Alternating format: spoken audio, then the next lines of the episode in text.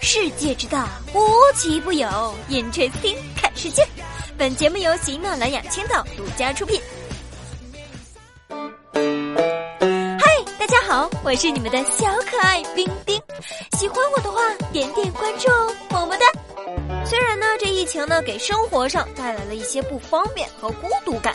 但是啊，也在另一方面让我们认清了我们自己呀。就比如说我吧，我就认清了我的另外一个身份呢——思想家。就在疫情隔离这段时间呢，我就在家反复的思考人生，反复的思考哲学。我就思考出来了啊，所有的事情呢，它都是有两面性的。有的事儿吧，你不能只看一面啊，凡事还是要往好处多想一想的。那受到新冠疫情的影响呢，这印度的人民呢也开始推行北欧式排队了，地上画着一个一个的小格子，人们呢那是有序的排着队，保持距离，嗯，做的非常好啊。在相比之下呢，新加坡就做的更加硬核了。前几天，新加坡卫生部就宣布了，根据传染病法颁布的最新措施啊，是有法律效应的。什么意思呢？只要是你违反了这个安全距离呀，你就会受到惩罚的。根据规定，食堂啊、超市啊，还有一些娱乐场所等等啊，必须确保人和人之间的距离呢是一米。除了学校还有工作之外，禁止十人以上的活动。违反规定的就会被罚一万块钱的新元，也就是说，咱们五万块钱的人民币，还有六个月的监禁。你瞅瞅，你瞅瞅，人做多好啊啊！真的是应了那句“社会你托哥，人狠话不多呀”。难怪人家新加坡疫情控制的快，你瞅瞅人家这个措施做的有多到位啊！俗话说得好，重罚之下必有懦夫。新加坡这整的绝对够到位，你再看看其他国家，哎呀，不予评论了。同样玩的比较狠的还有咱们国家义乌市的一名男子啊！前两天呢，义乌市公安局就通报一起案件，说有一个男子深夜街边烧纸，连拜二十一下，只因为啊在车内偷了大悲咒。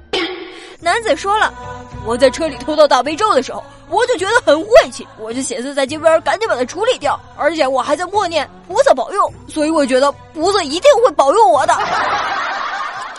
大哥，老话说得好啊，佛不渡穷。怎么说呢？就是你是有点善根儿，对不对？至少还是有敬畏之心的。但是有些事儿啊，哥，不是不报，时候未到啊。偷海无涯，回头是岸，这就可以看出来身边有一个靠谱的朋友是有多么重要了吧？哎呀，其实交朋友嘛，哪有那么多讲究吗？什么绅士？背景、学历、颜值，那对我来说都不重要。最重要的是，只要是你能把我拍成小仙女，我就觉得你跟我天下第一好。接下来的这条新闻呢，听完之后，冰冰就觉得呀，我真的是想跟这对夫妇做朋友啊。最近，为了让隔离在家的市民消除那种孤独和阴郁感，意大利罗马有一对夫妇就发起了居家电影院活动。每天晚上十点的时候，他们都会用投影仪朝着对面的建筑物外墙啊，把这个公寓楼给变成一个幕布，轮番投放意大利和好莱坞的经典电影，希望能够借此来唤醒一下大家一起看电影的美好回忆。哇，真的是好羡慕啊！意大利人该说不说还是非常浪漫的，那就让我想起了非常喜欢的一部电影，叫做《天堂电影院》。那这一幕呢，简直就是重现电影院里面的经典片段啊！现在我来问一问各位听友啊，你能想到最浪漫的事儿是什么呢？冰冰能想到的最浪漫的事儿啊，那无非就是自己家的妖姬回家了啊！三月二十五号的时候呢，四川成都公安局民警呢将麻将牌中的妖姬交还到主人手中。那在疫情防控期间呢，为了让麻友们不再聚集啊聚众打麻将，这派出所呢就收集了很多麻将馆还有茶铺的妖姬。如今疫情缓解，那也到了妖姬该回家的时候喽。这来领取麻将的市民呢，还开玩笑说：“哟，妖姬养肥没有啊？” 用我们四川话来说，就是笑嘻嘻的来了，还问我妖姬敢养肥没有？通过最近的新闻呢，就真的能看出来，我们国家的疫情啊，是真的得到控制了。这沙雕市民们已经出动了。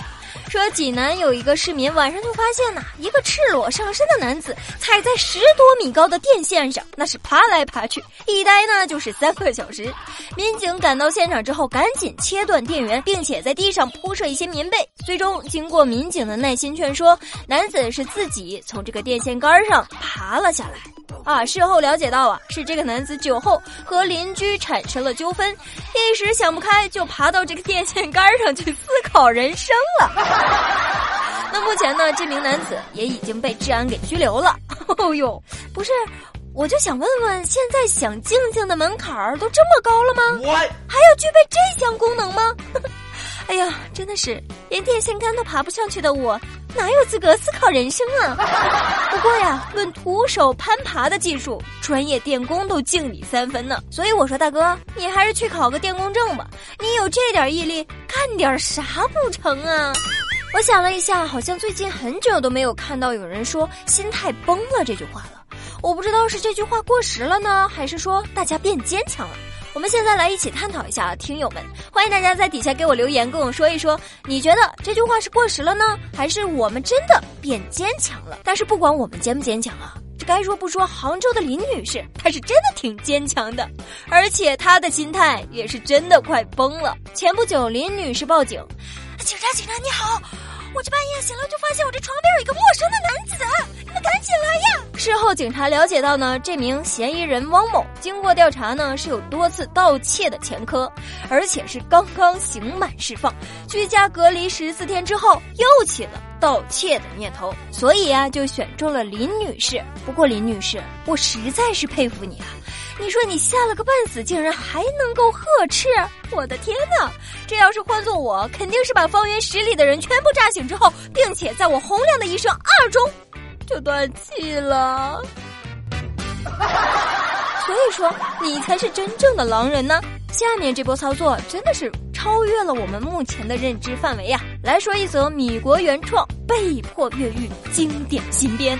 在得知一名囚犯的新冠病毒检测结果呈阳性之后呢，美国一所监狱的九名女囚犯是逃离监狱了。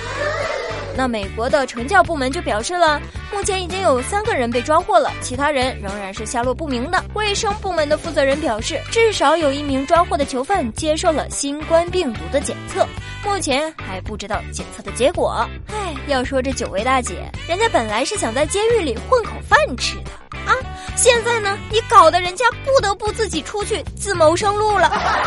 大姐们，你们是拿这里当公共厕所吗？平时啊，人家都是不屑逃跑，坐不坐牢全凭自愿呐。知道了啊，在米国越狱这件事儿，它不是能不能的问题，而是想不想。要怎么说没有对比就没有伤害呢？我们中国疫情期间呢，通缉犯什么的都是主动自首的，你们还是不行啊。那在昨天的时候呢，张文宏医生也表示了，疫情啊，可能到十月之后还会有一波爆发。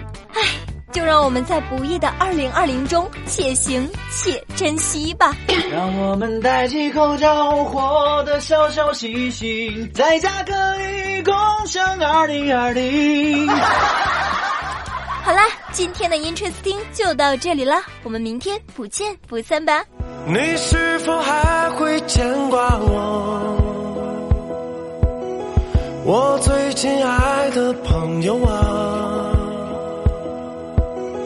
当我决定放下所有，走上去自由的路，你是否还